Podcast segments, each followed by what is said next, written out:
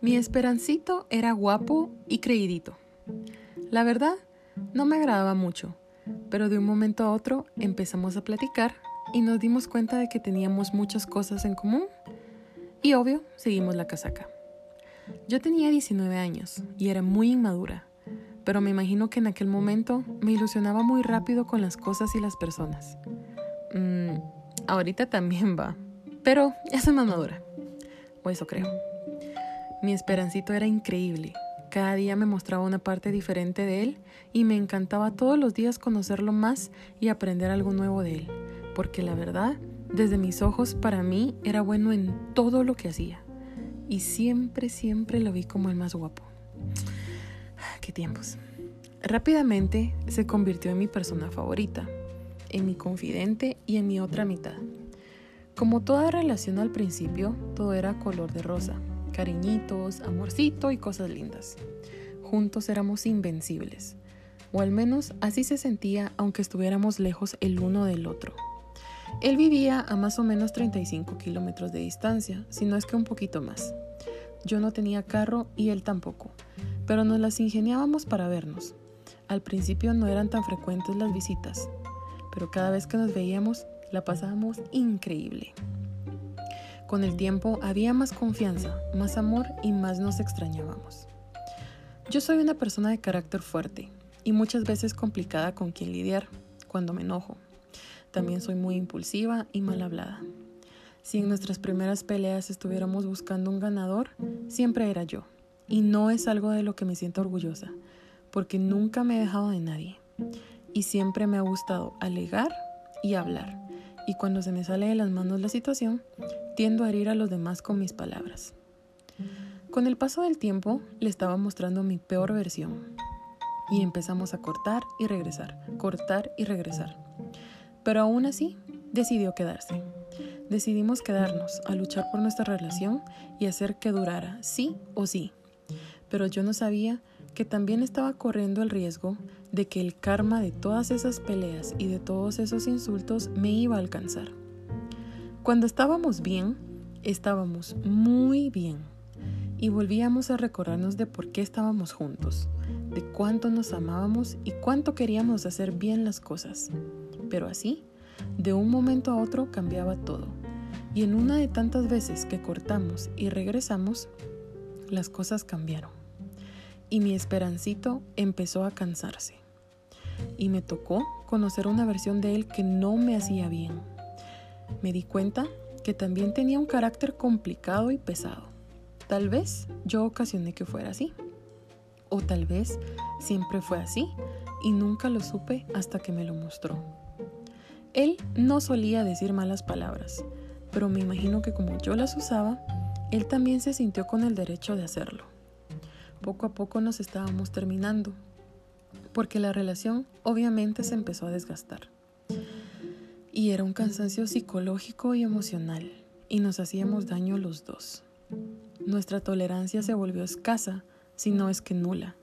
Las peleas se hacían más frecuentes y los insultos también. Recuerdo que hubo un momento en el que llegué a sentir miedo, miedo de él, pero también miedo de perderlo. Llorar era mi pan de cada día y era una desesperación el saber que conforme pasaba el tiempo las cosas menos solución tenían. Todo lo que yo hacía le desagradaba y todo lo que él decía me dolía, porque ya nada era con amor, sino era por costumbre y éramos una bomba de tiempo. Empecé a trabajar en un call center y la verdad no me iba mal. Estaba enfocada en ahorrar todo lo que pudiera para a fin de año poder empezar mi negocio que siempre había sido mi sueño. Pero en el camino se me atravesaba uno que otro lujito y gustito, y eso también fue motivo de pelea. No le gustaba que me gastara mi dinero en cosas que para él no servían, pero que a mí me gustaban, porque decía que quería que ahorrara todo el dinero que pudiera. Pero como ya saben que yo soy terca, y me gusta llevarle la contraria a todos, se armaban unas peleas gruesas, mucha. Pero yo más peleaba porque siempre he dicho que hay formas de decir las cosas. Con mi trabajo y él enfocado en la universidad, Si antes nos mirábamos pocas veces, ahora era menos, porque mi horario era nocturno y llegaba a mi casa tipo dos y media de la mañana y fines de semana voy a la universidad.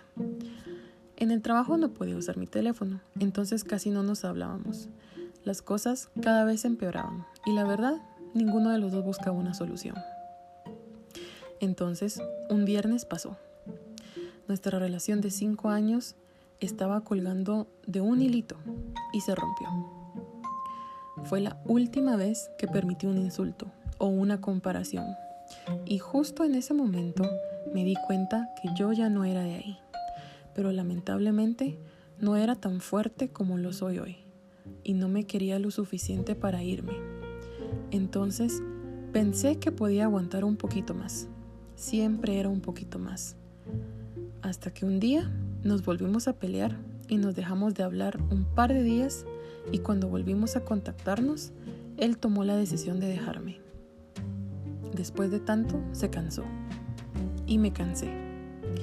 Recuerdo que cuando me dijo que él ya no me quería, tal vez no lo hizo con mala intención o no lo dijo porque de verdad ya no me quería, sino era tal vez para hacerlo un poco menos doloroso y también me dijo que prefería que yo estuviera con alguien más que, y que fuera feliz.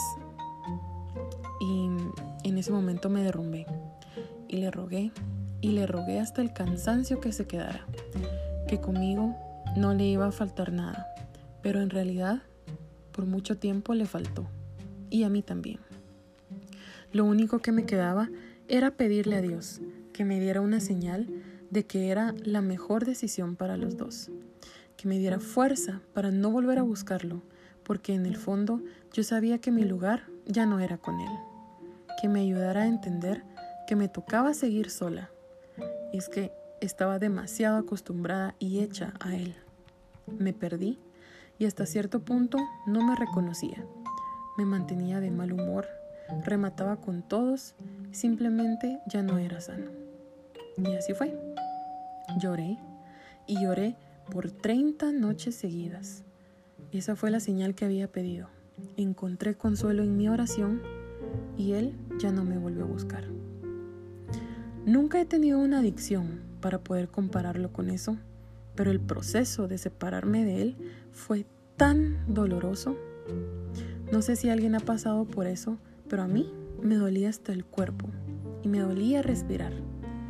Estuve tantas veces tentada de volver a llamarlo o buscarlo, pero siempre hubo algo que me detuvo. Y ahí fue cuando empecé a darme cuenta de que estaba recuperando mi amor propio. Y gracias a Dios, siempre tuve a mi mejor amiga a la par mía. La forma en la que lidié con esa ruptura tal vez no fue la mejor. La verdad, fue una locura. Así, fue un cuento de locos. Pero eso se los cuento en otro episodio. La verdad es que nunca me imaginé tener que vivir eso porque obviamente quería casarme con él y tener una familia y todo eso que uno dice cuando uno tiene una pareja. Pero para todo siempre hay tres versiones, las de las dos partes y la verdad.